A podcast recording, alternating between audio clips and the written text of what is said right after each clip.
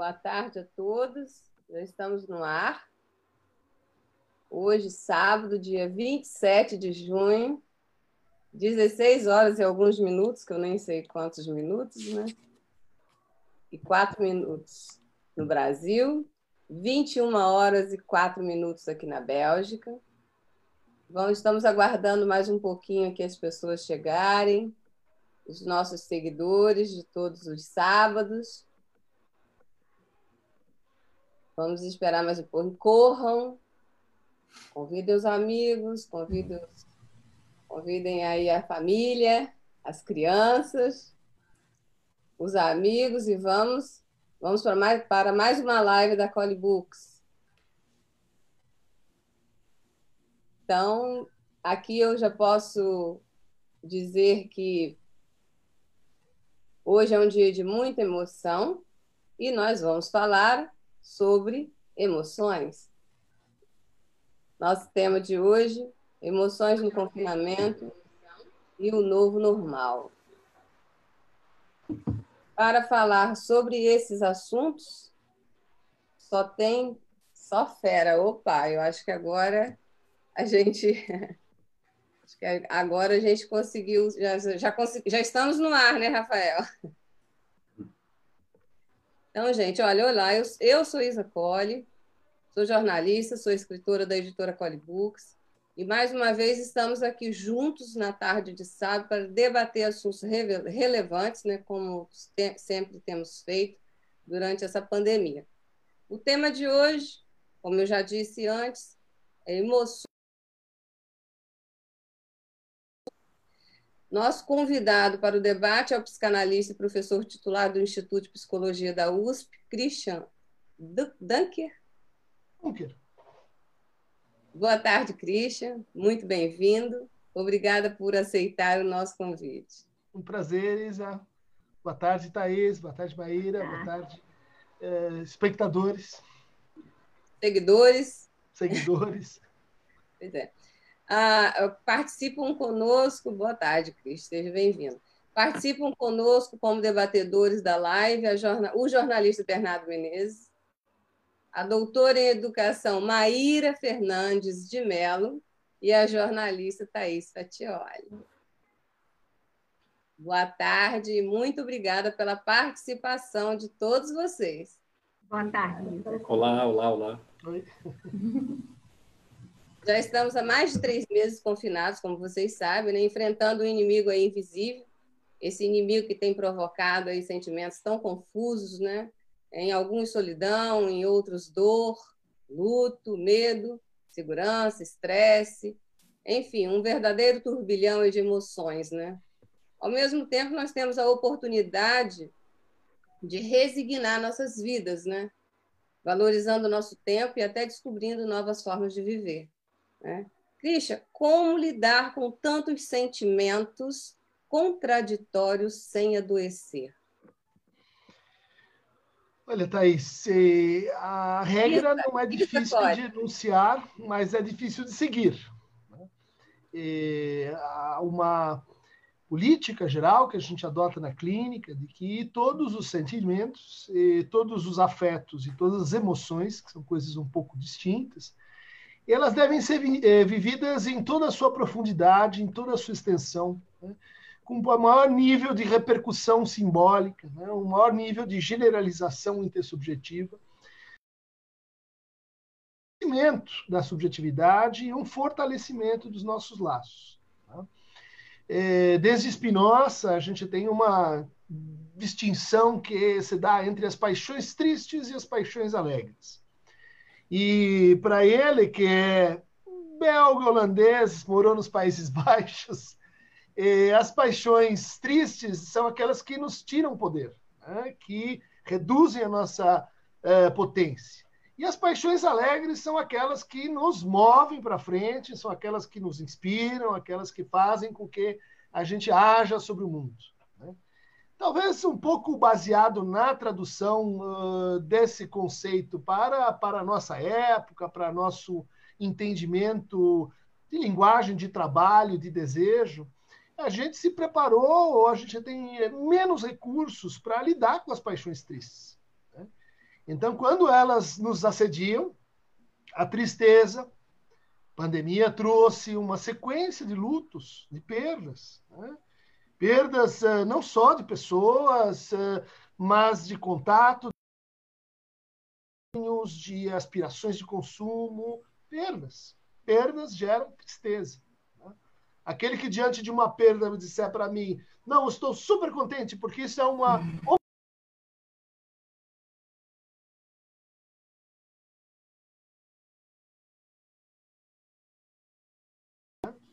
Algo análogo a gente poderia dizer em relação ao segundo afeto, ou, na verdade, segunda emoção mobilizada pela pandemia, que é o medo. Né? A gente está desacostumado a sentir medo, porque como se sentir medo é uma coisa errada. Alguém não pensou devidamente nos procedimentos de segurança. Sentiu medo é porque há, há uma falta de controle. Sentiu medo, isso vai levar ao desamparo. Sentiu medo, problema. Quem não tiver sentido medo, outra paixão triste, eu acho que tem um problema, e não é o Covid, né? é a tolice. É a pessoa que está achando que ela é tão especial que ela é imune. Não dá. Né? E a, a terceira a, forma de afeto, a gente pode dizer uma paixão triste, e que é mobilizada nessa hora, é angústia. Angústia que é esse sentimento que nos acompanha, esse sentimento que é fonte, por outro lado, de tanta criação, né? mas que não é exatamente agradável. Né? É um sentimento que, que fala da nossa solidão, da nossa solitude, dos nossos abismos, das nossas uh, intranquilidades, inquietudes, complexos, mas isso também é mobilizado pela, pela pandemia. Tá? E muito o medo do que vem de fora com a angústia que vem de dentro. E aí você forma um novelo, né? não muito agradável, não muito interessante. Aí a gente complica ainda mais o que estava assim já bastante complicado. Então, se tivesse que dar uma resposta, né, como lidar com, uh, com as emoções nesse contexto, é separando um pouco as tarefas, são três tarefas diferentes, enfrentando, se colocando diante delas, ou seja, não fugindo, não achando que tem algo muito errado simplesmente porque você está tomado por essas emoções e uh, cuidando de si. Né? Cuidando uh, da saúde mental, você pode chamar assim, cuidando dos seus afetos, porque a gente não está acostumado com essa ideia de que, de que a gente precisa dar um destino àquilo que a gente sente. A gente está acostumado com sentiu, reagiu sentiu, expressou. Não. Cuidado passa por o que fazer com aquilo que o outro te fez sentir. E aí é o universo que se abre. Né? Cris, uma coisa que, que, que eu acho que parte, é uma parte da angústia também é o inesperado, né? São duas coisas que eu, foi uma coisa inesperada e a incerteza de como é, vai acabar, né? Eu acho que isso uhum. gera angústia também, né? São, são duas situações que é, veio sem avisar e não sabemos quando vai acabar. Né? Isso tudo a gente fica nesse turbilhão sem saber assim, a história vai ter final feliz, vai ter um final, vai tem vacina, é, vão ter é, picos, é, volta da doença, é muita coisa que, que gera uma angústia na gente, né? Bem colocado, Thaís. É muita coisa que tem esse aspecto assim é, de nos remeter a um destino ou um outro muito mais poderoso do que nós. Esse que levanta o desamparo. Como um dia a gente sentiu quando éramos pequenos e tudo dependia do outro, e bom, uh, não conseguíamos nem mexer direito o corpo, nem coordenar as coisas. Né? Agora, essa ideia da incerteza né, e, da, e da indeterminação eu acho que ela tem de fato um lado interessante e, e, e positivo. Né? É, acho que a gente tem uma, uma interpretação geral para a nossa vida de que a indeterminação é ruim, de que toda indeterminação é um problema de controle e falta de racionalidade. Isso nos leva justamente a uma espécie de falta de experiências produtivas de indeterminação, que é o que a gente tem aqui a gente tem uma indeterminação que nos leva a perguntar quem, como vai ser o novo, o novo mundo, o novo normal. A gente só faz essa pergunta porque a gente não sabe. E é finalmente bom não saber tanto, né? não estar tão com o destino nas suas mãos. Tá? É, com relação à angústia, tem um, um, um, um truque aí, é, que é o seguinte: a gente acha que a angústia ela advém da incerteza. Mas se a gente for olhar de perto, uma pessoa, por exemplo, tomada por um ataque de pânico, passado de angústia, é um vertical de angústia. Se você pede para ela o que, que ela está sentindo, ela vai te dizer assim: eu tenho certeza, eu tenho certeza que eu vou morrer. Eu tenho certeza que eu não, não consigo andar. Eu tenho certeza que eu vou cair. A angústia tem mais que ver com a certeza do que com a incerteza. Eu queria aproveitar falar, trazer o aspecto social desse momento. Assim, a gente tem de que maneira as nossas formas de se relacionar, as nossas emoções em relação podem criar isso que muita gente vem chamando de um novo capitalismo, o Zizek chamou de um novo comunismo. Como é que a gente pode aproveitar esse momento em termos subjetivos para uhum. se colocar novas relações? Super questão. E, e acho às vezes que a gente espera demais né, do que seria assim um, uma ruptura, uma, uma forma de vida assim pós-capitalismo. Né? E por esperar demais, não consegue apreciar as diferenças que fazem diferença. Talvez as diferenças que fazem diferença no tempo, espaço de mais de uma vida, né? de mais de uma era, de mais de uma geração. Né? E, que, no meu entender, é como a gente devia pensar coisas como catástrofe climática, capitalismo e, e, e grandes desafios que a gente tem pela frente. alimentação, água, educação e coisas assim. Né?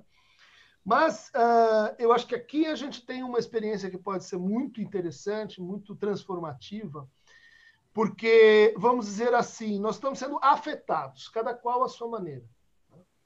E a afetação, ela é diversa, ela é culturalmente específica, ela depende, por exemplo, da tua capacidade de traduzir o que te chega do mundo. Né? Leitura é fundamental para a gente qualificar a sensibilidade, a affectio, a capacidade de receber. Né? Bom, mas uh, isso que você foi afetado só pode agir de seis formas. Né? Segundo Charles Darwin, a expressão das emoções nos homens e nos animais. Né? Medo, raiva, alegria, tristeza, nojo, surpresa. Né? É o teu moto, é a tua, tua resposta. Né? E, ocorre é, como isso que um dia foi afeto vai se tornar uma partilha social. É isso que a gente chama sentimento de tempo, sentimento de uh, familiaridade, sentimento de estranheza, sentimento de solidariedade.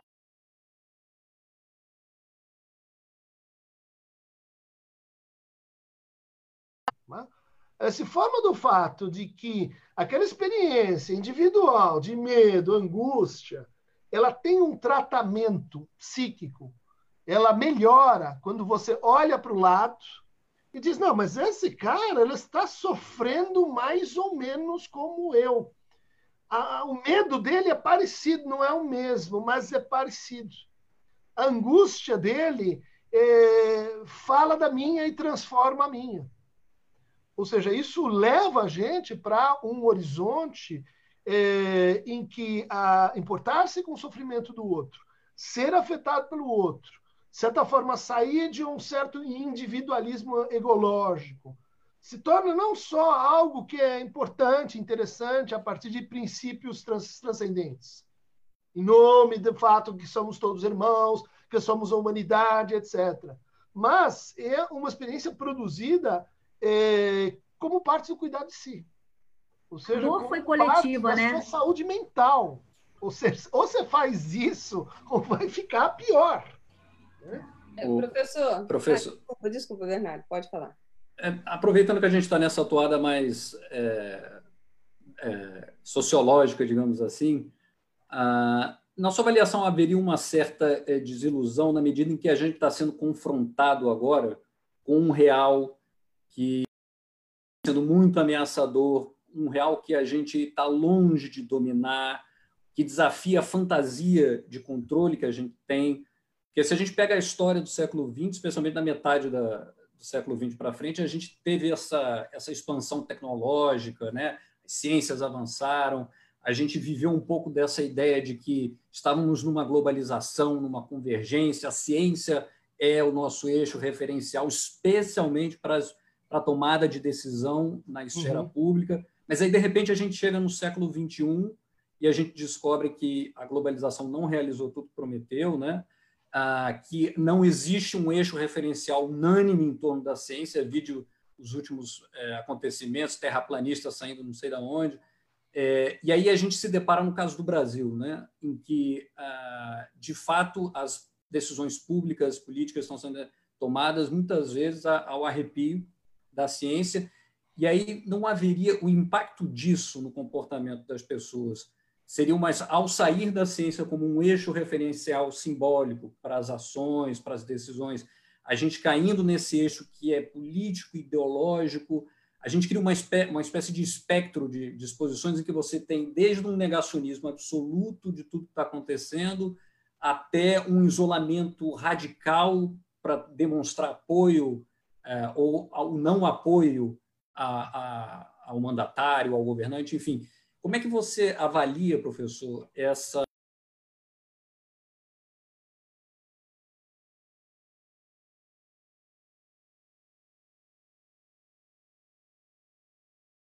E acho que a gente teria que voltar um pouco assim a o que estava acontecendo antes da pandemia, porque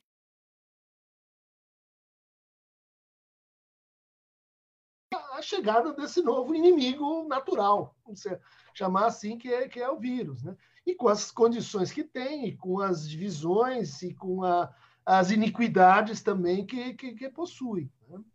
É, uma coisa que foi pouco assim destacada nesse processo, é, no caso Brasil, mas também global, é que a gente vinha numa crise global de saúde mental, com taxas de solidão aumentando, sentimento de solidão aumentando, suicídio aumentando, Brasil, grandes metrópoles, campeão mundial de ansiedade, depressão, os diagnósticos cada vez mais precoces, as uh, medicalizações cada vez mais crônicas, a, a, a, absoluta insuficiência de meios humanos e tecnológicos para fazer frente a essa forma de vida que a gente mesmo criou.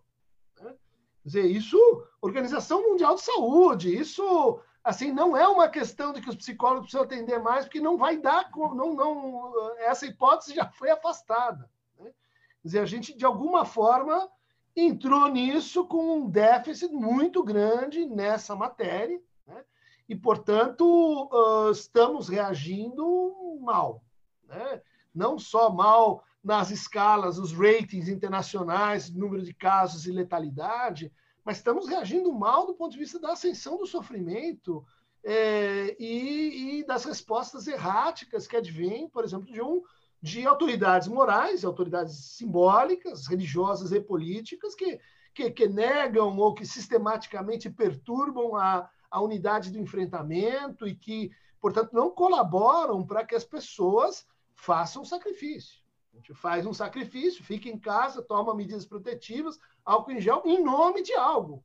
Mas daí tem um nome, mas um outro nome, mas tem o um terceiro, mas um. A mim não pega. Isso isso não é só assim, não é redundar apenas um problema de, de uma estratégia muito errática de defesa.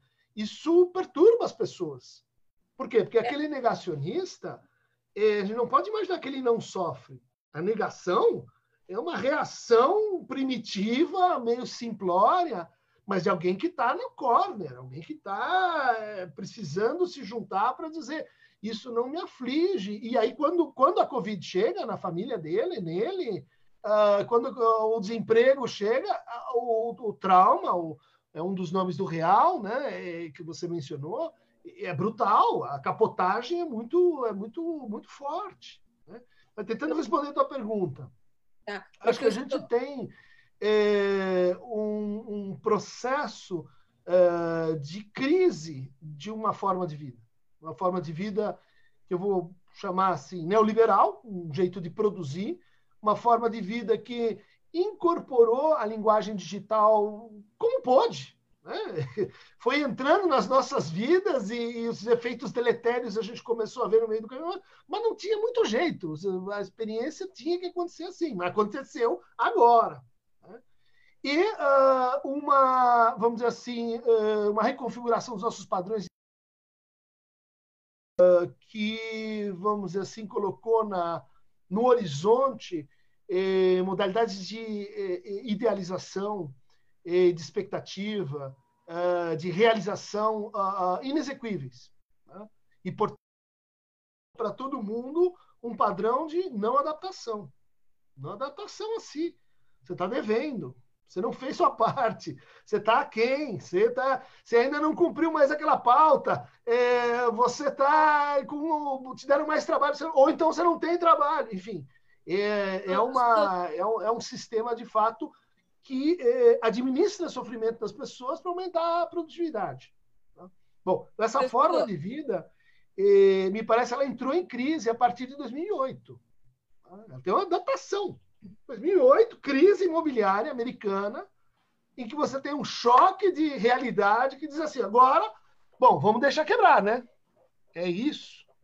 Esse sentimento, professor, que o senhor fala tanto, essa, esse choque, é, todas essas questões sobre, sobre o aspecto da psicanálise. O senhor considera que as pessoas pensam que o confinamento é um aprisionamento? E esse aprisionamento causa todo esse sofrimento, essas questões todas?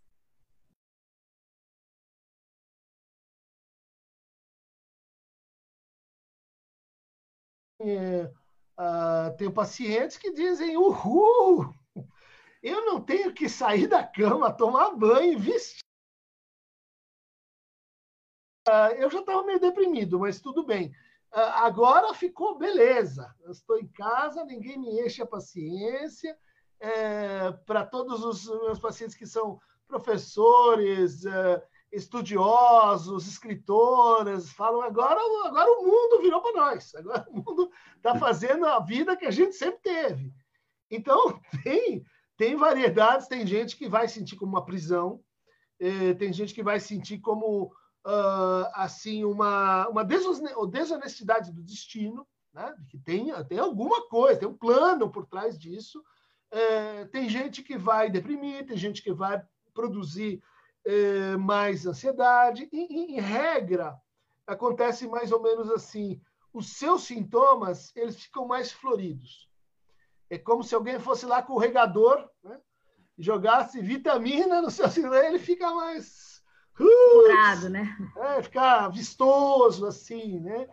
E isso, bom, remete a como cada um está lidando com seus sintomas, como cada um está tá lidando com seus conflitos, com a sua, suas divisões subjetivas, né? E tem respostas incríveis, né? Usando tela, fazendo quentinho pessoas que conseguiram finalmente parar para pensar. Né? Uh... Esse processo de autoanálise, se isso for possível, mas esse processo, fiquei pensando aí enquanto você falava, sobre se será possível a não tutela da gestão do nosso sofrimento, que o neoliberalismo faz do sofrimento geral se a gente conseguiria se apropriar disso para ficar menos tutelado. Não sei o que, que... Uhum. Acho que é uma janela, né? uma janela de, de oportunidade para isso, né? É, em que você tem assim, você tem uma normativa, você tem um, olha, fique em casa, faça isso e tal, mas, mas dentro dessa limitação, uma é, ética também. como dizia o Lacan, é o limite da liberdade. É, quando você tem um limite muito claro, você também tem ah, uma medida mais clara da tua liberdade. Né? Da liberdade, por exemplo, de o que fazer com a, os teus afetos, com os teus uh, sintomas, com as tuas dificuldades. Né? E isso, isso está uh, acontecendo, eu diria assim, de forma menos tutelada, porque o neoliberalismo ele não tinha já o que dizer sobre aqueles que não estão produzindo. E eles são vidas matáveis, eles são números que a gente vai colocar de fora, eles são, eles são um epifenômeno do sistema, eles são uh, aqueles que a gente, enfim, ignora, são os deprimidos, né? que não consomem, não produzem. E, então, quando você todos vamos para um estado como esse, é, tem um desgarramento, né? tem um desgarramento do, do, do funcionamento ideológico mais, é, é, mais trivial, né? mais, mais potente. Né? Claro que tem, é, aí você vai pensar, né? Ah, entregadores de rap. Aí a coisa, a coisa piorou ali. Né? De trabalhador de saúde, a coisa piorou ali. Professores, né? que de repente começaram a entrar num turbilhão de como é que faz e, e, e todas aquelas atividades né? onde você é, tem dificuldade de reduzir produtividade. E, professor, quando a gente fala, por exemplo, da situação de crianças e adolescentes que estão passando por esse processo, estão em fase de desenvolvimento, e estão passando por esse processo em que a relação deles, a interface com o mundo é cada vez mais virtual. É possível antecipar as consequências desse, dessa forma de sociabilização? Olha, com criança é uma coisa porque é, você vai analisar, por exemplo, o que aconteceram com as crianças que sobreviveram a Auschwitz, a fomes na África, e, e você não consegue explicar exatamente, mas a capacidade de resiliência, é, muitas vezes, é tremenda, é completamente surpreendente. Claro que outros não. Né? Não, não pode dizer que todo mundo vai entrar nessa, mas, mas a plasticidade, a capacidade de integrar uma experiência como essa e, e modificar-se, criar uma história, recompor, que é uma perda, perda num momento decisivo né, de socialização, de, laços que estão se fazendo, mas eu confio muito nas crianças. O que eu não confio tanto assim é, é vai ser a nossa capacidade de é, refazer assim o, o, o, conseguir fazer o luto é, com os mais velhos, os mais os idosos, aqueles que é, que entraram em situações dramáticas de desamparo, de descuido, de eh, que não tem ninguém que cuida, que, que não tem o amparo uh, do governo. Uh, e, e, isso cria uma sequela que você não consegue uh, corrigir muito rápido. Né? Eh, principalmente porque a gente está falando uma população que vai perder coetâneos. Né? Então, a, a Covid é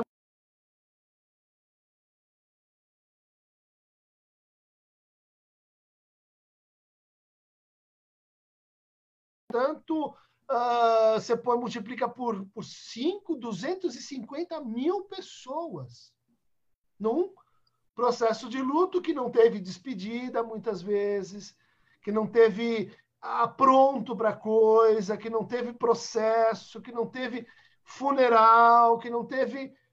Isso aí vai ser muito complicado. Eu acho que vai deixar mesmo uma, uma tarefa né, aí para quem para quem está na linha de frente de longo prazo. Né?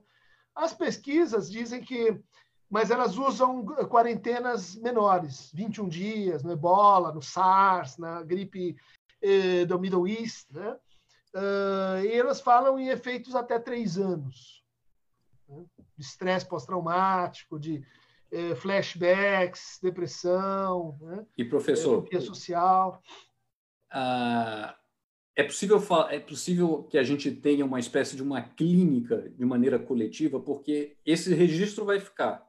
Isso está impactando a todos nós. Né? Como é que uhum. a, coletivamente a gente elabora isso? Existe uma dor coletiva também, né, Bernardo? Pois é. Exatamente, exatamente. Isso, isso estão falando. Isso nos é, igualamos é, no mundo é a, inteiro. É a né? peça-chave da coisa, né? Perda e luto, ele a gente associa com uma coisa muito singular. Né? A pessoa, inclusive, se retira do mundo, ela, ela vai lembrando, vamos dizer assim, íntimo. Né? Mas onde termina? Onde termina o luto? Como termina? Como, como eu posso dizer assim, olha, perdi, doeu, machucou e tal, mas uma hora passa. Uma hora, em vez de dor, eu sinto saudades. Em vez de aflição, eu, eu vou visitar.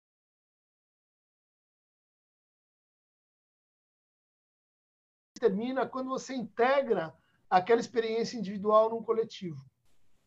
Quando você diz assim, esta perda é parte de uma cadeia de perdas que me precedeu e que vai me suceder. E onde eu me insiro, então, enquanto um lugar também simbólico. Tá? É, esse processo ele precisa de rituais. Você não substitui o ritual. Você não substitui a palavra em primeira pessoa, uh, o corpo. E cada cultura tem o seu, cada, e cada, cada época constrói a sua narrativa. O problema é que tem que ter alguma.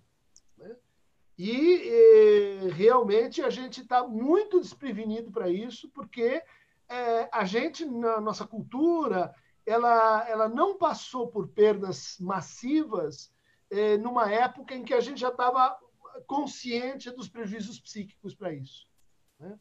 A gente Eu teve queria... Segunda Guerra Mundial, mas Primeira Guerra Mundial, mas a gente não se atentava para isso. Né? Guerra do Paraguai é muito de... Faz tempo. Uhum. Nesse sentido de elaboração, eu queria enfim, partilhar uma experiência pessoal, eu tenho normalmente sonhos muito bem produzidos e que são resto de dia, mas também tem coisas que são elaboradas e eu sou paciente, então eu trabalho. Como deve ser para uma jornalista. É assim. É. E aí eu queria saber, por exemplo, eu recentemente não lembro dos meus sonhos. Eu acordo e não lembro dos meus sonhos. Eu estou bem ou estou muito mal? Eu, você tem ouvido clínica sobre os sonhos das pessoas. Eu estou coordenando uma pesquisa nacional sobre sonhos. Não sei se sabia, né? Com o pessoal da, da FMG, com o pessoal da Federal do Rio Grande do Sul e da, da UERJ do Rio, né? E a gente está coletando sonhos inspirados num livro belíssimo, uh, que aliás está fora de circulação, uh, acabou, ninguém consegue comprar esse negócio, chama Sonhos do Terceiro Reich, né? da uh, Charlotte Berhardt, que era uma jornalista que em 1933 começa a, pegar os sonhos estranhos das pessoas. 33, antes do Hitler chegar ao poder, antes, e esses sonhos antecipavam tudo. Ah, os campos, as deportações, câmeras de gás, uh, como se fosse uma espécie de sensor de futuros possíveis. Claro, alguns pegaram, outros tantos não. No caso do Brasil, a gente estou estranhando o teu depoimento, porque a regra é, foi um incremento de sonhos, um incremento de lembrança de sonhos e uma alteração na qualidade deles. Eles passaram a ser mais vívidos, mais extensos, mais impactantes, inclusive no caso de sonhos de angústia. E, é, em parte, a gente atribui isso ao fato de que as pessoas podem dormir um pouco mais, e outra parte ao fato de que elas estão fazendo luto, enfrentando trauma e lidando com angústia. Né? O sonho é uma máquina para ajustar isso. Né? Então, eu diria assim: ou o seu impacto de pandemia não foi tão alto assim, ou você está muito bem analisada. Eu me trato há muito tempo, minha analista é ótima. Ivana, Samadika, nós, os mortais, ainda não conversamos.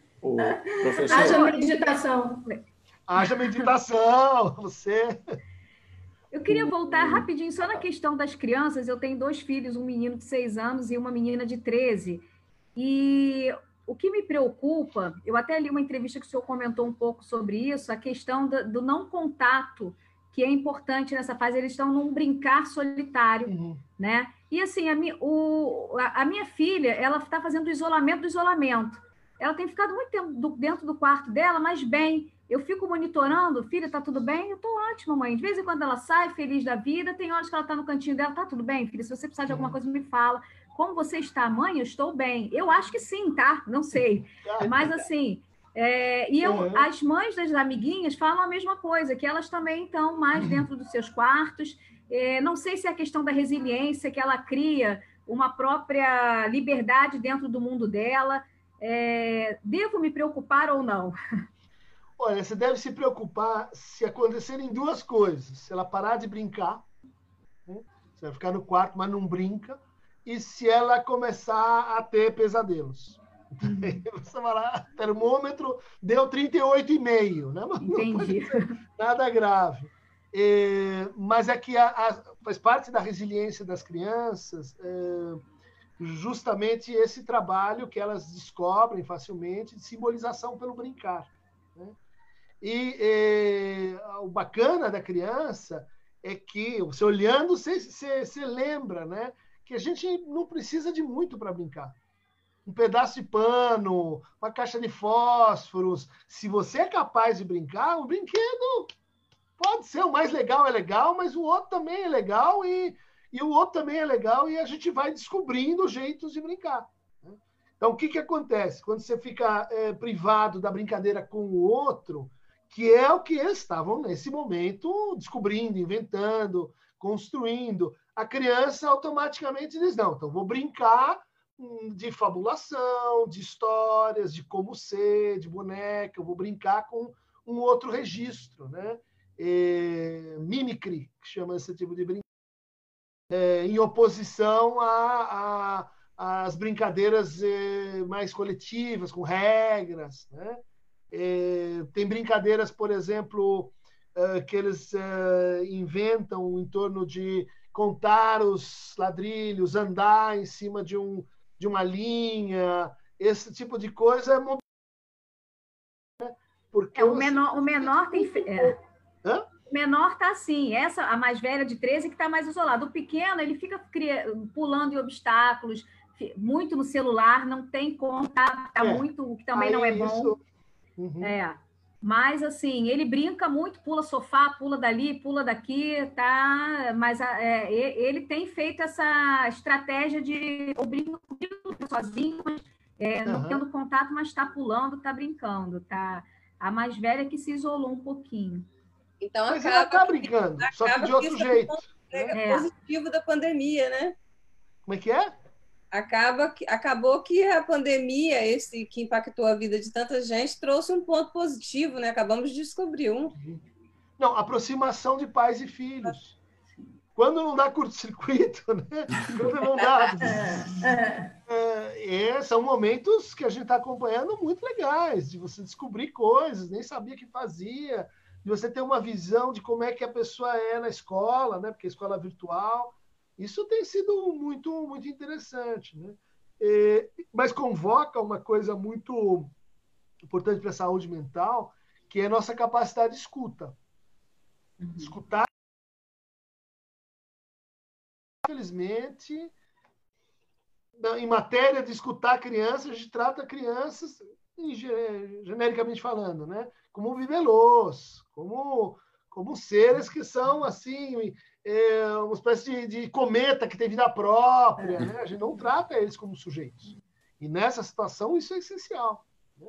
Falar em primeira pessoa, convocar, fazê-los entender o que está acontecendo, né? ouvir a opinião, o entendimento. Recentemente, eu estava numa discussão entre escolas. Né? O pessoal está louco, porque não sabe como fazer. Né? E, que tipo de luz infravermelho, tapete, divide sala, reveza. Tá uma bagunça mesmo. Quem sabe, quem está dizendo que sabe o que está fazendo, tá, tá mais inspirado ainda. Negação. Não dá para saber, né? É, mas aí, é, no meio da bagunça, alguém teve a brilhante ideia de dizer assim: vamos perguntar para eles, vamos perguntar para as crianças como é que, como é que a gente faz para é, pô-los juntos, misturar, brincar, não brincar, é, pátio, recreio, né? E realmente a coisa mudou, a conversa mudou de patamar. Né? Eu queria fazer uma pergunta como profissional, o que, que você acha da terapia online? Que está sendo a terapia online? É. Ah, eu estou fazendo mas uh, é que eu já sou meio velhaco, eu sou da turma mais antiga e tal, né? Funciona, as pesquisas estão aí, dizem que você tem algumas perdas, mas uh, é possível, tem uma, tem uma compensação que vai se criando né, para a distância, para os efeitos de redução de linguagem são, para mim, que sou lacaniano, é péssimo. Você pontua, a pessoa diz, ah, é. Você quis falar essa palavra ou outra, tem o delay, né? Você fica em função da internet da pessoa. Você fala, não, é, é. essa que nós temos que estar, estar explicando. É horrível. Mas os pacientes também concordam. Ah, é o que tem para assim, hoje, né? É, coisas transferenciais que a gente leva um susto, assim. Por exemplo, né? É, muitas mulheres que de repente começam a contar aspectos eróticos da sua vida em fantasia que você diz, onde estava tudo isso? A presença física e a presença física, é, né? É, é claro fica mais difícil você falar no vídeo. Você, ufa, liberou! Uhul! legal, legal, é uma, é uma vantagem. É, você lançou recentemente o um livro chamado A Arte da Quarentena para Principiantes, né? Uhum. que aborda diferentes aspectos da vida dos brasileiros, se eu estou bem antenada. Que mensagem você quer passar com esse livro e por que você considera a obra um manual de sobrevivência? Porque, é, assim, eu queria traduzir na, na forma, né? não só no conteúdo, a dimensão de precariedade que a gente está vivendo e a, a, humildade necessária para aceitar isso. Né? Então, uh, é, uma espécie assim de livro que envolve um tom um pouco paródico, Uh, é um livro que tem na enunciação algo assim, olha, ferrou, gente. Mas tudo bem, mas a gente vai junto. É, vamos reduzir, assim, baixar um pouco expectativas, ideais, aumentar a tolerância consigo. Então, eu tinha que traduzir um pouco isso no, no na própria estratégia de exposição. Né? É, e, e, basicamente, é um manual de sobrevivência, não tanto pelas. Uh, dicas assim, faça isso, faça aquilo, que no fundo a gente tem ideia do que fazer. Né? É, é mais difícil, especialmente o público leitor, o público que tem uma, uma frequência assim de, de, de, de discutir o assunto. É, a gente tem estratégias, mas é, eu acho que a parte que talvez vale mais é, a pena em termos de eficácia é coisas que a gente não deve fazer e que a gente vai fazendo sem se dar conta. Né? Deixado à sua própria sorte, em estado de solidão, as pessoas elas vão esquecendo que tem coisa que não, né? Então aí lê, ah, é verdade, isso é melhor não isso. Então, né? Estratégias de fuga, né? Poluam, assim. Estratégias de mitigar o sofrimento, é, é. né? De é, assim, antes de fazer, fale com alguém, Cheque, se faz ah, é, sentido. É, é. é óbvio. Mas... É. Professor. Respira, né? Meditação, Medita. livros, né? Eu acho que quem, quem tem uma ligação assim com livros está num outro patamar de porque filme não é a mesma coisa, música, série, então, não é a mesma coisa. Fala, Bernardo. É, puxar um pouco essa também, é, quando a gente fala enuncia, né, ah, é um novo normal, de alguma maneira a gente também denuncia o quanto que ele é uma coisa acordada, negociada, contratualizada. E aí, nesse sentido, a gente não pode ignorar que ele, em, grande medida, é um fenômeno midiático também. Né? Como a maioria das coisas hoje na nossa vida, elas, eles acabam repercutindo, elas acabam repercutindo na, nos meios de comunicação, enfim, na, na agenda pública. Né?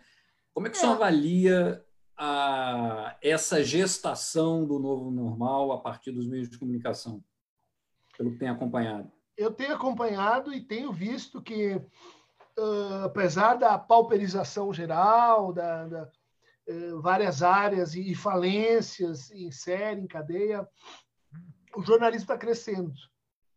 Uh, meus pacientes jornalistas têm mais e mais trabalho, eles estão esgotados, eles não aguento mais tanta pauta, né? Uh, e, e, eu acho que isso é interessante, claro que você vai ter é, produções assim de ocasião para levar a coisa para um lado, para o outro, mas dentro disso, eu acho que a gente está tendo a recuperação de uma coisa muito importante. Né?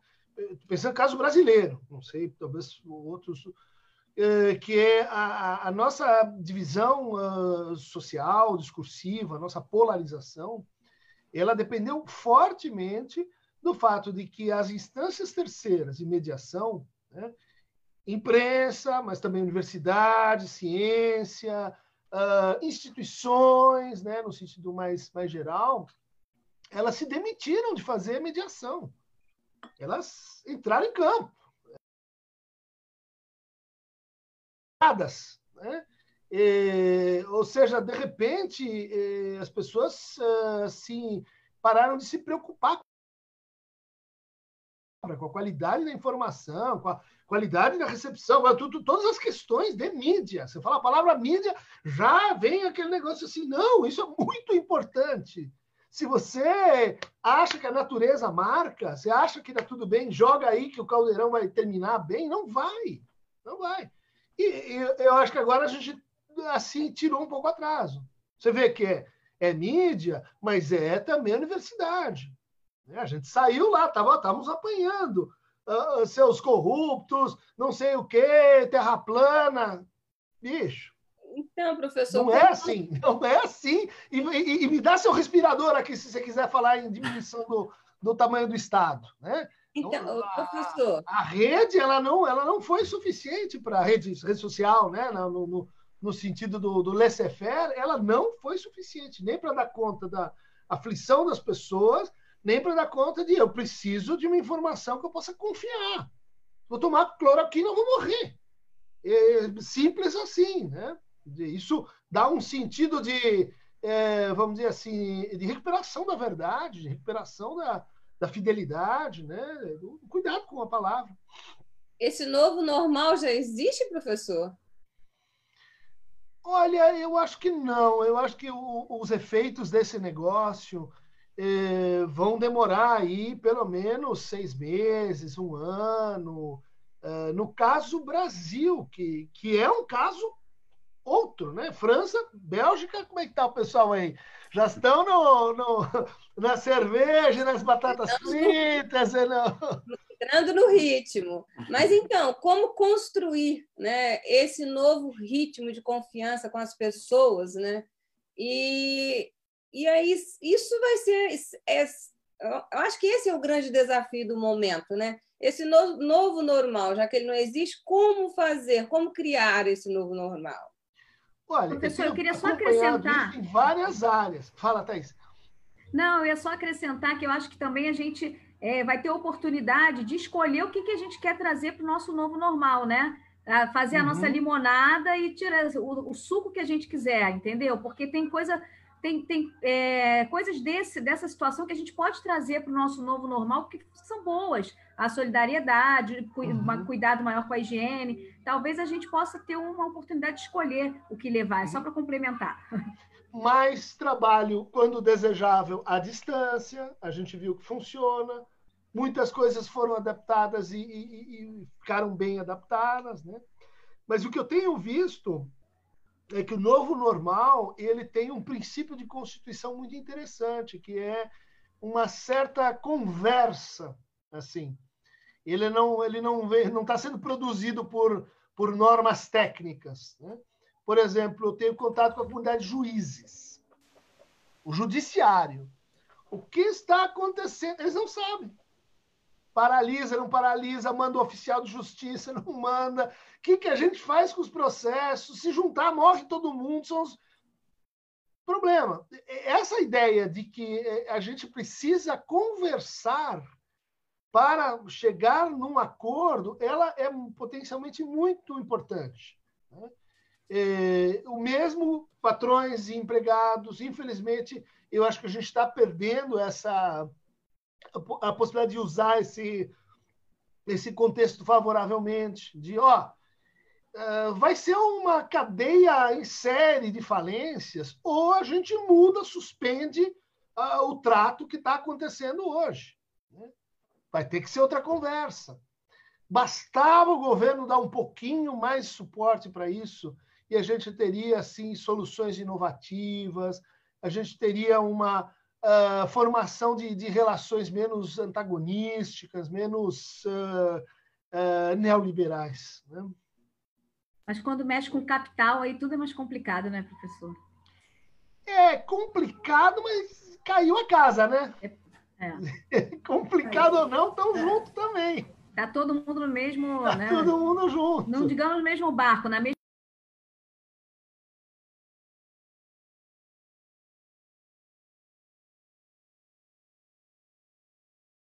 Todo mundo no sufoco, né? Professor, eu tenho ouvido muita, é, de muitas pessoas é, ao longo dessa quarentena, assim, que elas é, decidiram é, consumir menos informação. Elas estavam ali o dia todo acompanhando o noticiário no início e, num determinado momento, aquilo se tornou excessivo, aquilo gerou mal-estar. Uhum. É, é preciso fazer um equilíbrio aí também. Não, perfeito, Bernardo, porque esse ponto ele foi muito lá no começo, ele foi muito ruim, porque o que começou a acontecer? As pessoas começaram a consumir e demandar informação de maior qualidade, porque era questão de vida ou morte. Eu não sei se eu posso sair aqui ou não ali do lado. Né? Isso era uma estratégia de enfrentamento do medo. Medo não é angústia. A pessoa foi domesticando o medo, foi aplacando o medo, mas a angústia começou a subir. Quando termina? E agora? Será que? E, e, e aí aconteceu uma deriva. Eu vou tentar tratar a angústia com mais informação. E aí, esse, esse cenário que você descreveu, das pessoas uh, ficando mais e mais ansiosas, né, com os números, uh, lendo as planilhas, tentando interpretar o movimento nos países, uh, lendo manuais e, e, e papers de medicina, que é ótimo para a formação mas, mas não trata a angústia. Isso não, não só piora. Na verdade, é uma falsa. Tem uma incapacidade de lidar com o risco, né? A questão Como? do risco, eu acho. A questão do risco. Eu o acho risco, que... sim. E, é. Eu acho que esse vai ser um dos pontos legais do novo normal. Né? Porque a gente vai. É, que nós não estamos numa sociedade da segurança só. Nós estamos numa sociedade de coragem, segurança e risco, e tomada de risco. As pessoas vão elaborar suas próprias políticas para isso. Você tem uma vulnerabilidade, você tem uma comorbidade, você tem essa condição, você ampara outra pessoa que está naquela outra condição você vai ter que negociar. Dá, você divide o risco comigo? Porque uma das coisas do, do neoliberalismo é que ele individualiza risco e culpa. É só seu. Você tem o seu pessoal. Nessa situação, é tolo pensar assim, né? porque você precisa confiar no risco do outro e na aposta de tomada de risco do outro com você. Senão, simplesmente não acontece. Se cada um ficar com a sua política de risco entre 0 e 1, um, vai, vai enlouquecer. Já está acontecendo. Né? Professor, você vê uma sociedade mais neurótica, digamos assim, daqui para frente? Para usar um termo é. clássico.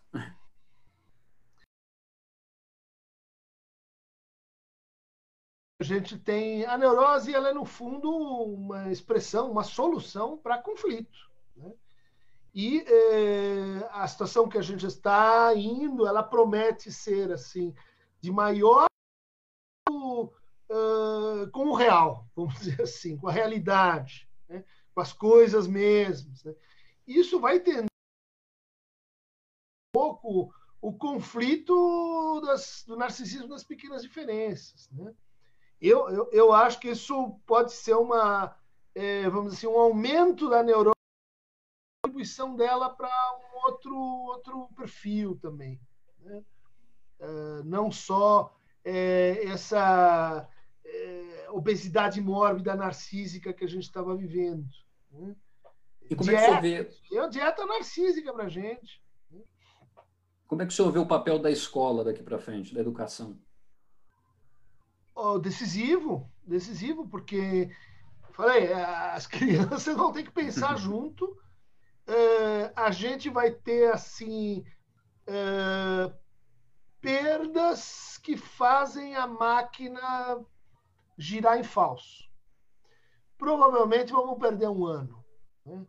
O Enem, eh, o Enem feito dessa forma é completamente desleal, ele acentuaria ainda mais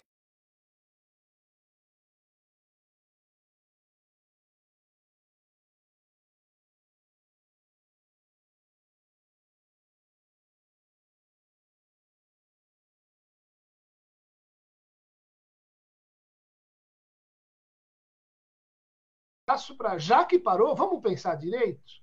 Já que parou, que tal agora se a gente introduzisse algumas modificaçções? Tipo, para quem gosta de futebol, já que parou, por que, que a gente não acerta o nosso calendário com o calendário europeu? Que daí começa o caminho. Professor, a gente perdeu. É, a gente achava que, que, que, dominava, comandava esse calendário, né? E a gente viu que a gente é, não tem esse poder, né? A gente perdeu o poder sobre o nosso tempo, né? Tudo foi adiado.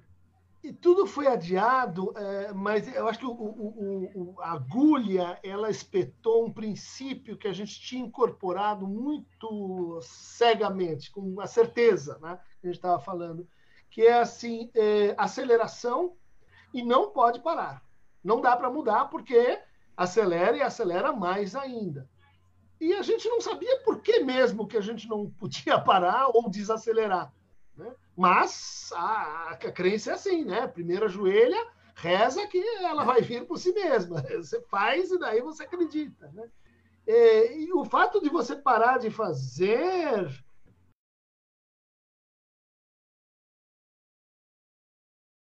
pessoas, ah, não sei se é a experiência de vocês, dizendo assim que está consumindo menos gastando menos. Sim. Prepara comida, não sobra tanto, uh, a vida é graça, e tudo bem. Olha você não tem incrível. shopping, barzinho, é, é, viagem. Você tirou o shopping, né? Você viu, eh, tinha uma função estranha esse shopping, né? Eh, de acelerar consumo. É. Uh, tenho visto muitas E não faz falta, né? Assim, não faz eu falta. Eu descobri que eu posso viver com menos. E não são pessoas que tiveram queda direta e real na, em rendimento.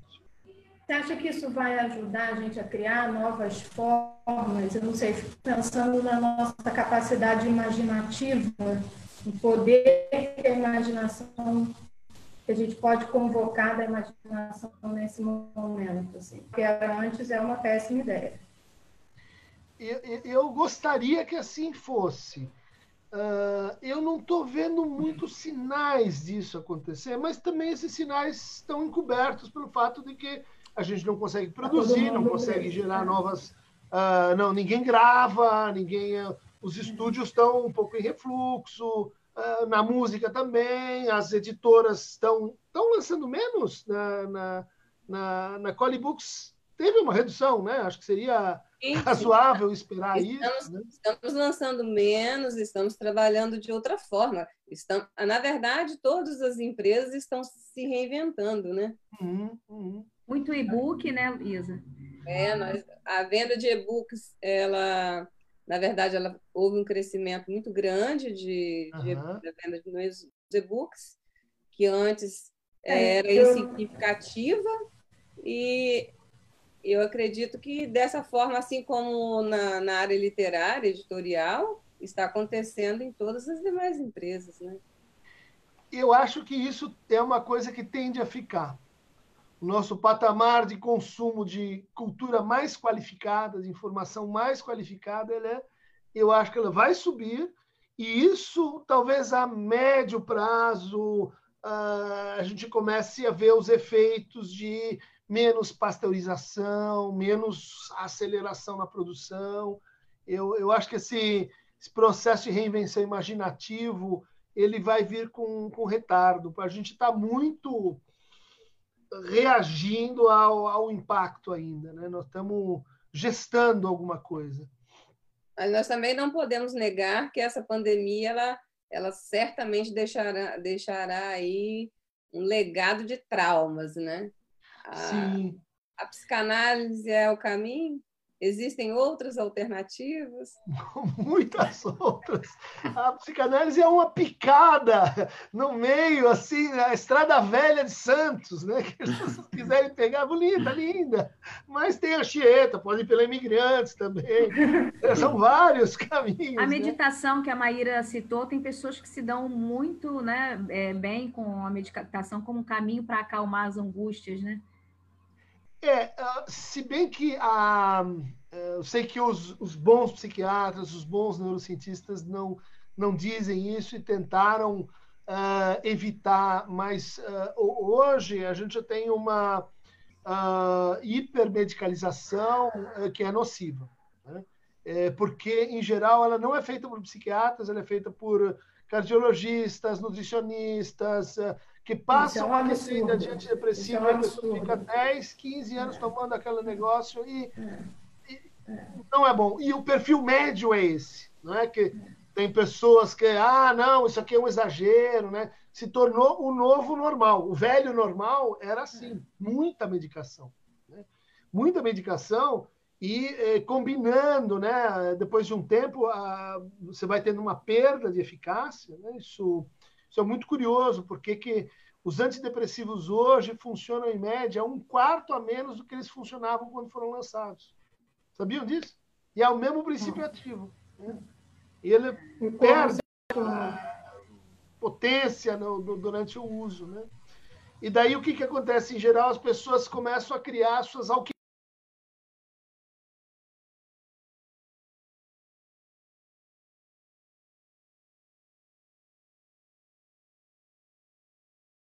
vai ficando complicado. Aí já era. É. Aí, aí o perde o controle totalmente.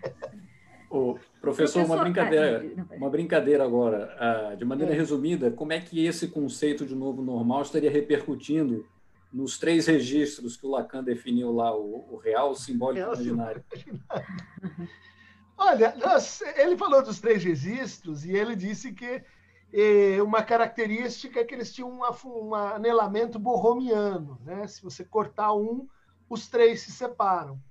E ela dizia também que essa separação ela acontecia sob determinadas condições, por exemplo, desencadeamento psicótico, uma situação traumática.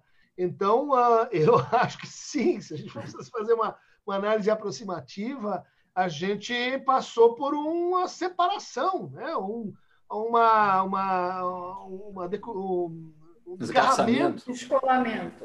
um descolamento entre o real e o simbólico. É, apareceu ali e a ciência, ciência, vamos ciência, não, ciência não, ainda não, peraí, dá um tempinho, mas enquanto a coisa não resolve, a gente precisa pôr um grampo, né? Um, um fazer uma sutura, porque é, essa nada, não forma nada. Quais as melhores estratégias desse grampo que você podia indicar? Uh, eu acho, por exemplo, uh, o retorno a uma cultura menos povoada por uh, certezas práticas, reprodução de, de, de, cotidiano, medicalização. eu acho por exemplo, os livros, a literatura, a, as artes, a arte de qualidade, é, o, o, o, pensamento, a filosofia, é, é o que está sendo convocado agora. É, é, é, o que a gente precisa. E não está vindo assim algo fulgurante, mas, mas é por aí. Né? Você vê que as religiões desativaram Queria que você comentar. É, hum? é. Não, era isso que eu ia comentar, o papel das religiões nisso, sim. É, as religiões que estavam crescendo mais eram aquelas que estavam coligadas com o neoliberalismo, né? as religiões dispensacionistas, como a teologia da prosperidade, a teologia de resultados, né? e, e que desativou. É, crise para um lado, crise para o outro. Então você tem também uma, uma deriva no universo religioso uh, que, quero crer, demanda mais uh, religiosidade de melhor qualidade. Vão ter que ressignificar aí. Mais hermenêutica, mais estudos bíblicos, mais estivá. Tem que ler, gente. Tem que. enfrentar. Ler, né? O mundo tinha ficado muito simples. Mas aí seria um pouco mais de filosofia? Filosofia, de psicanálise, de, de, de tudo que, que, que, a gente tem né, no baú. A hora que, que a coisa quebra, você vai lá olhar no baú, o que, que tem? É, não tem marcianos, é, pessoas de Netuno, obras feitas em Plutão. Tem isso aí, que é Shakespeare, Homero, uh, peste em Tebas, é o que a gente vai é encavar, né? Professor, vou trazer aqui uma pergunta do chat da, da, do público que nos acompanha. O Carlos Espata, ele fala o seguinte: temos visto pessoas recorrerem aos serviços de psicologia por se sentirem deprimidas e com pânico do isolamento. Isso tem contribuído para o aumento do suicídio? É concreto isso? Eu não gostaria de responder essa pergunta de forma não, muito bem. direta, né? Uhum. Porque ah, os dados são completamente erráticos numa situação como essa, em que você não consegue fazer confirmação de Covid. Né? De maneira responsável, né? Está rastreando no mundo inteiro. A gente tem subnotificação, uh, uh, vamos dizer assim, eh, por toda parte. Eh, a gente pressente que pode ser, né? mas é observação clínica, não é um dado epidemiológico. Uhum. Mas o CGV chegou a. No, no Durkheim, no, no, clássico da coisa, é, a, a, teoria é mais ou menos assim. Agora não. Quando está acontecendo.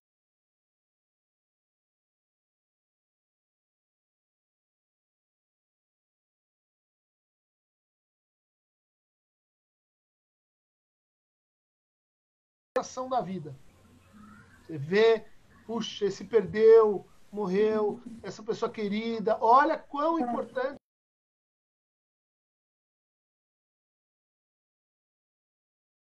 O importante é o outro para cada um de nós. O importante é poder estar com o outro. Ou seja, é uma experiência concreta de que a vida a vida ela ela tem um, uma certa dignidade, um valor e tal. Isso tem algum efeito protetivo. Né? Professor, qual futuro o senhor prevê pra, para no pós-pandemia?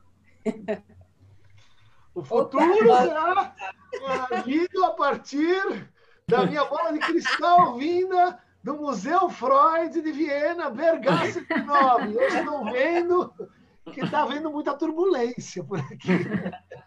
Mas você é otimista ou pessimista?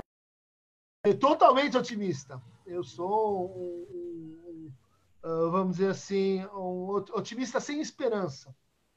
Eu, inclusive, eu escrevo isso no, no livro A Arte da Quarentena para Principiantes, né? Que, assim, você ser otimista normalmente é uma posição tola, é, porque é uma posição de quem está subornado por algo.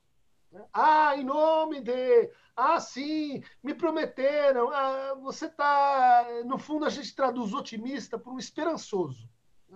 As coisas vão mudar, né? vai tudo melhorar. Basta então a gente ter mais isso ou mais aquilo. Eu não. Não é esse o tipo de otimismo. Meu otimismo é vai tudo piorar para caramba, mas eu sou otimista eu sou otimista que a gente vai conseguir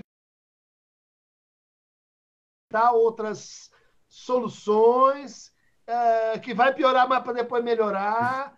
É, eu acho que essas situações assim de, de convocação subjetiva, elas são muito interessantes porque é na ética da é na crise da ética que você vê a, a ética da crise. Né? Você ficar em casa comendo bombons belgas e embaixo do cobertor, é, porque está tudo bem a sua vida está. Não, isso, isso é, é moral, né? É, eu sou otimista porque estou vendo que tem um, um real a, a, em jogo. Né? Tem, um, tem, uma, tem uma, acontecência em jogo. Eu não porque... gosto de chocolate. Hã? Eu não gosto de chocolate. Mas os belgas são os melhores nessa matéria. Não vamos discutir Manda para cá, assunto, não quer, manda professor, professor, eu queria voltar. Não, fala, fala, Bernardo, pode falar. Eu, não, queria é. trazer só um outro é, elemento para essa conversa. Assim, muitos sistemas de crença é, é, há séculos diziam que mais ou menos nessa época a humanidade estaria passando por grandes transformações, rupturas, crises, desastre, apocalipse, uhum. enfim. É, você acha que de alguma maneira isso pode ter sido uma profecia autorrealizável, alguma coisa nesse sentido? Claro que o vírus entra como um elemento de surpresa nessa história toda, mas essa sensação, esse simbólico que paira. É, é...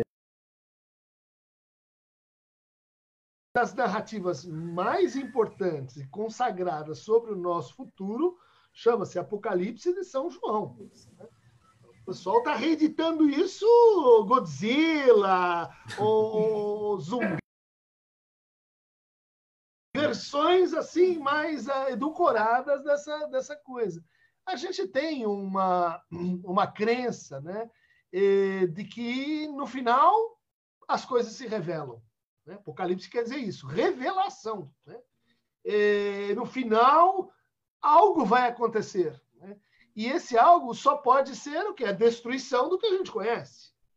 Senão não seria, seria só a, a mais do mesmo. Então mesmo tem que, que ser, redenção, de alguma né? forma, o fim de um mundo, um apocalipse para a gente, que é o modelo do que a gente chama de um acontecimento. Pessoal, eu vou trazer Isso aqui tem... a, é, é, rapidinho, é, do, que foi uma conversa lá no início, mas que o senhor voltou a falar, é, que eu acho que tem a ver, foi o Vladimir Jatobá de Menezes, não sei se é seu parente, Bernardo. É meu pai. Ah, então, a gente falou um pouco. mais analítico que isso. Foi quando a gente estava falando de política e economia, né? E aí a gente voltou agora nesse aspecto. Ele falou assim: olha, fez um novo socialismo, pelo menos temos, teríamos de pensar em alguma forma de cooperação global. Eu acho que essa. Não. Que motivo essa destruição tem que nos levar para algum lugar. Né? Cooperação global uh, na ideia de que você precisa de uma solidariedade sem transcendência. Só pode ser algo assim. Né? Só pode ser algo que reúna duas propriedades. Né? Por um lado, afeta todo mundo, né? tipo meteoro, algo planetário. E, por outro lado, afeta cada um de uma maneira específica.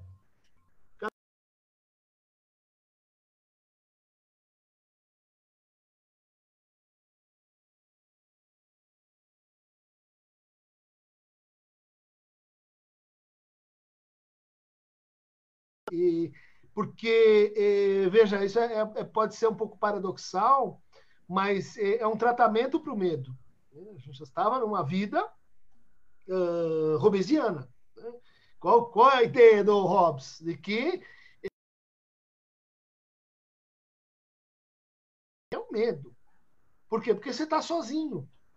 Porque você sozinho não consegue nada, porque você sozinho vai ser atacado pelo outro. Você sozinho, né? É o tema morte violenta e solitária. Né? Vai voltar no Montesquieu também, vai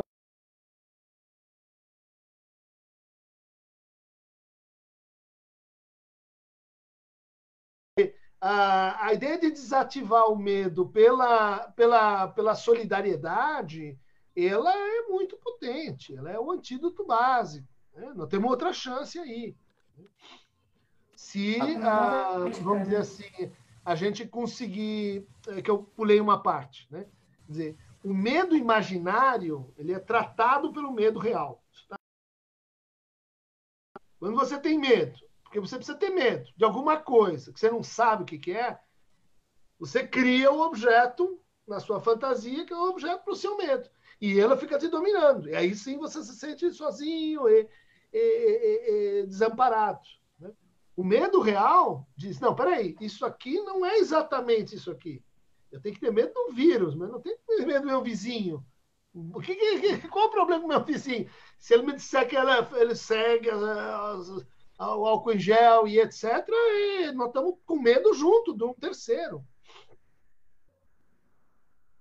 Agora, Sim, com uma nova ética, eu acho também, da gente cuidar de si, também cuidar do outro, criar uma, um, repelir o outro.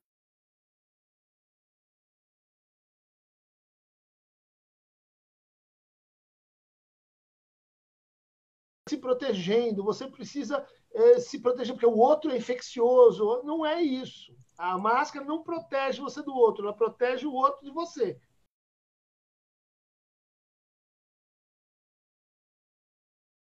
Proteger de contaminar os outros, você também vai ser protegido. Agora, isso não é uma moral, não é um axioma egoísta, né? O... E os, então, os resilientes, certamente, concluindo tudo isso, eles passarão por esse momento com muito menos danos emocionais, né? Certamente. Né? Bom, porque sempre eles estão sempre em vantagem em relação a isso. Eles passarão por qualquer coisa que é melhor. Como é que constrói? Como é que constrói essa resiliência? Como é que constrói essa resiliência? Olha, é, é, esse conceito ele, ele vem da, da dos materiais, né? resistência dos materiais. E, e, ele envolve a ideia de que você volta ao mesmo estado anterior. Você aquece, o bicho dilata, daí você esfria e volta ao mesmo estado e volta mais rapidamente. Quanto mais rapidamente. E alguns não voltam, então esses não são resilientes. Alguns quebram, alguns derretem, etc. Uh, essa imagem é muito persuasiva, mas ela não é muito rigorosa clinicamente. Porque, na verdade, não é isso que acontece. O resiliente não é que ele, ups, passei por um choque e voltei, oh, agora estou zero. Não. Ele é, na verdade, alguém que admite mais contorção. Ele, ele não volta para o lugar anterior.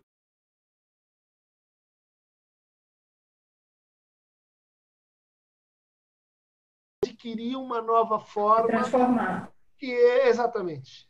Que ele, que ele não tinha. Né? E, na verdade, o resiliente, ele é alguém que cobiça o novo mais do que os outros. Ele é alguém mais curioso com a experiência do que os outros. Ele, ele não está tão orientado para se defender. Né? Por exemplo, o que está querendo se defender, ele não tem muita resiliência porque ele investe tudo em muros, em, na linha marginal. A hora que acontece uma coisa que quebra aquilo, ele não tem o que fazer. O resiliente, em tese, ele, ele tem muros mais baixos, porque ele quer ver o outro à frente. E daí ele não gasta tanto com, com defesas. Né? Mas, por, por outro lado, ele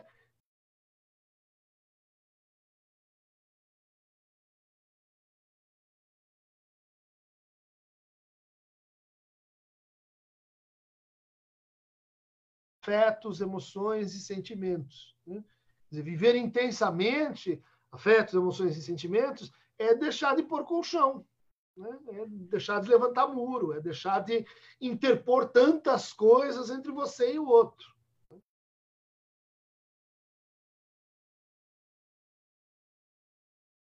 Mas você vai ficar mais resiliente.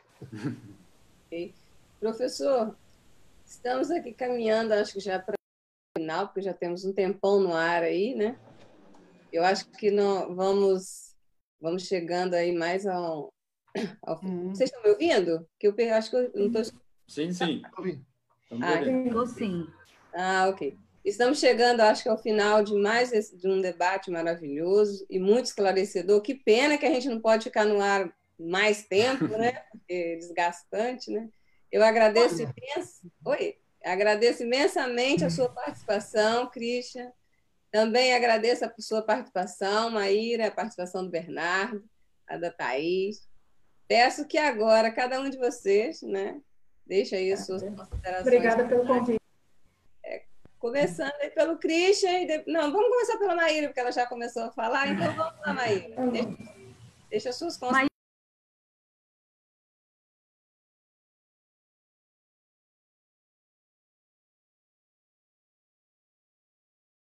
Trágica, lastimada, é catastrófica, e também acho que vai piorar, mas eu acho que essa capacidade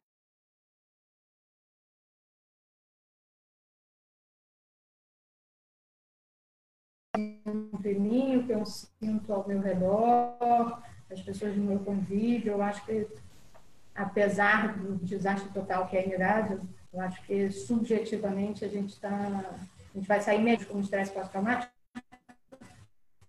eu acho que depois de um tempo a gente vai sair melhor, constituído, com mais capacidade de. Falhou um pouquinho, né? É, a Maíra tá, tá, Eu sou um otimista tá também.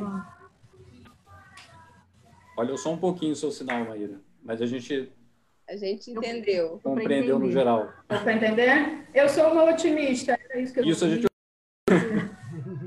ah. E, e, é, e, nos dá uma força, né, para. Já vou falando aqui, depois vai o Bernardo. É, eu acho que esse, o momento ele é cercado de, de, de tantas incertezas e a gente tem, tem as teorias, a gente ouvir é, é, professora, suas, os seus é, pensamentos, mas eu sei que eu acredito que até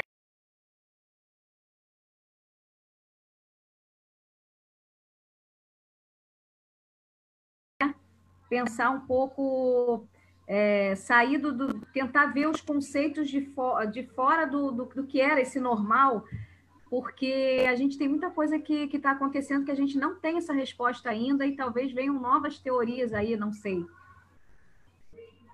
para esse mundo novo que a gente vai enfrentar no pós-pandemia, né?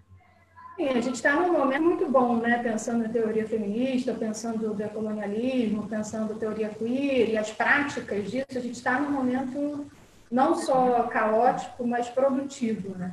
Eu acho que isso vai construir.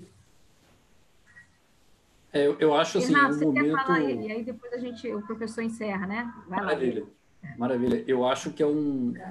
que a humanidade já passou por momentos de, de grande ruptura, né? de grande dificuldade, sobreviveu, se reconstruiu. É, agora, eu acho que para nós, assim, é, é uma...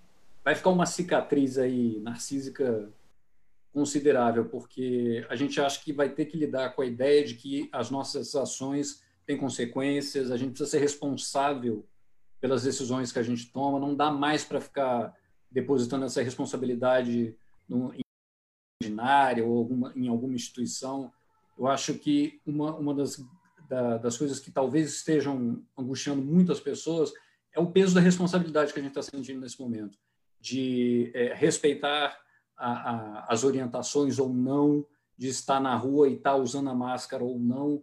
Eu acho que o que talvez esteja assustando é essa é o peso dessa responsabilidade e de que não apareceu nenhum salvador, a gente não tem nenhum grande líder dizendo para a gente o que a gente tem que fazer e que a gente está tendo que encontrar os próprios recursos para tomar essas decisões. E acho que esse é um caminho de amadurecimento para a humanidade. E muito obrigado, viu, pelo convite. agora? Bom, como otimista hegeliano, eu gosto de pensar que o fim ele contém o processo. Né? Se a gente quer falar onde vai dar, precisa ver o que, que há de novo no processo. E eh, o que eu estou vendo mais de perto é isso aqui. Acho que se eu não tivesse o Covid, não sei se eu ia encontrar vocês nessa conversa de altíssima qualidade. Olha que eu faço bastante lives ou lives, não sei como chama isso, Uh, a gente teve uma conversa aqui de, de, gente grande, vamos dizer assim, boas perguntas, é, realmente assim contundentes Obrigada. e tal. É, e, e, isso é novo, né? Isso é novo e se isso ficar, é, acho que a gente vai começar a pensar de uma forma um pouco mais coletiva, uma, um pouco mais discutida, outros assuntos, né? Assuntos mais focais, mais é, é, mais à mão, né? eu, eu, eu acho que sim, a gente, para o Brasil, a ideia de que você falou, né, Bernardo, reconstrução, ela é muito importante. A gente não tem, não está acostumado com isso. Que, que quebra, reconstrói, faz de novo, faz melhor. Né? Lê um pouco de Beckett que ajuda. Mas uh, isso é uma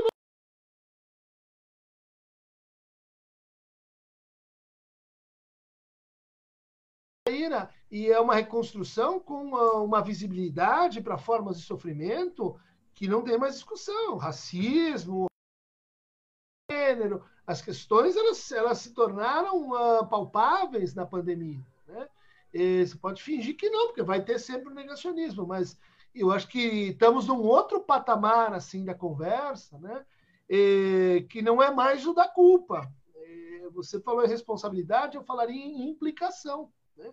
A gente tem é, um sentido de implicação que está nascendo com o que temos que fazer. Não sabemos direito, mas tem um comum aí para se formar. Quando que a gente ouvia isso? Né? Não estava na pauta isso. Né? De onde surgiu? Surgiu dos encontros que essa coisa criou. Né?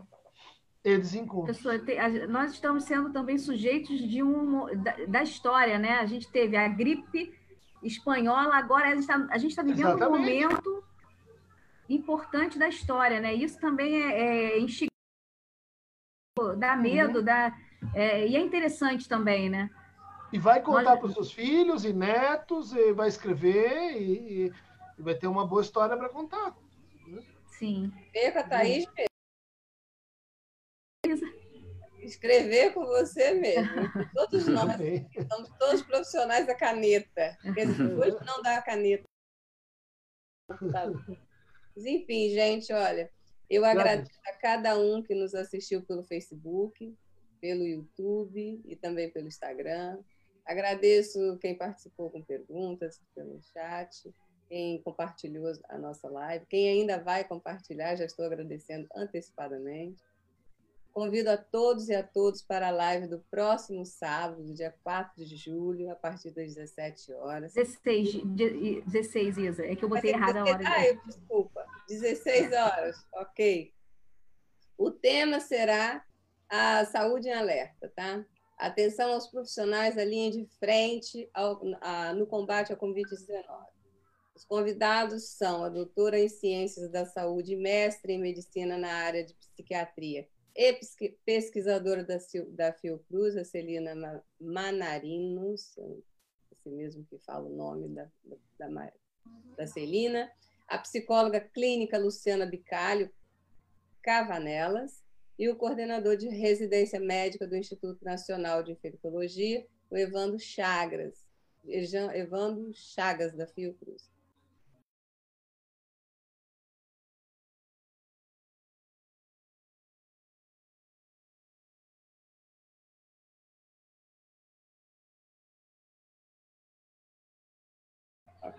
As, as nossas debatedoras da, da, da live seguinte, do sábado que vem, serão as jornalistas Fernanda Grael e Cláudia Cataldi. E nós, eu agradeço novamente a todos os nossos convidados, aos nossos seguidores, e desejo a todos um ótimo final de semana e até o próximo sábado, se Deus quiser. Obrigada. Obrigada a Valeu, todos obrigado. também. Bernardo, Christian, Maíra. Parabéns, Muito Isa, obrigada. que faz aniversário hoje. Ah, é, parabéns. Bom finzinho de, de comemoração aí. Teve ah, Valeu o dia todo, minha